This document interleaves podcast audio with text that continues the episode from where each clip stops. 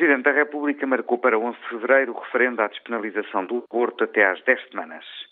A decisão de Cavaco Silva corresponde a um seu compromisso eleitoral e, nesse sentido, não é uma surpresa. Mas na declaração ao país, o Presidente da República foi muito preciso em dois pontos fundamentais.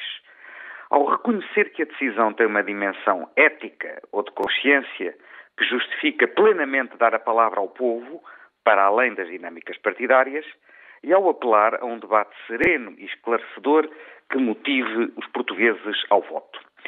Estes dois pontos devem ser adequadamente ponderados pelos dois campos que vão participar na campanha. Até 11 de fevereiro teremos que assumir esses dois desafios. O de sermos capazes, finalmente, de fazer um debate democrático sem o recurso à manipulação das emoções. O drama do aborto clandestino impõe-no e impõe-se aos dois campos.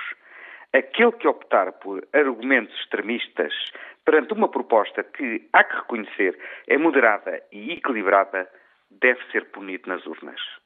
Mas o segundo desafio é o de provar que os 73% de portugueses que nas sondagens dizem que vão votar, vão mesmo às urnas no próprio dia 11 de fevereiro para que o resultado seja claro e vinculativo. Portanto, a 11 de fevereiro vai-se referendar algo muito relevante, que é a despenalização do aborto até às 10 semanas. Mas vai simultaneamente também referendar-se o próprio uso do referendo na nossa democracia.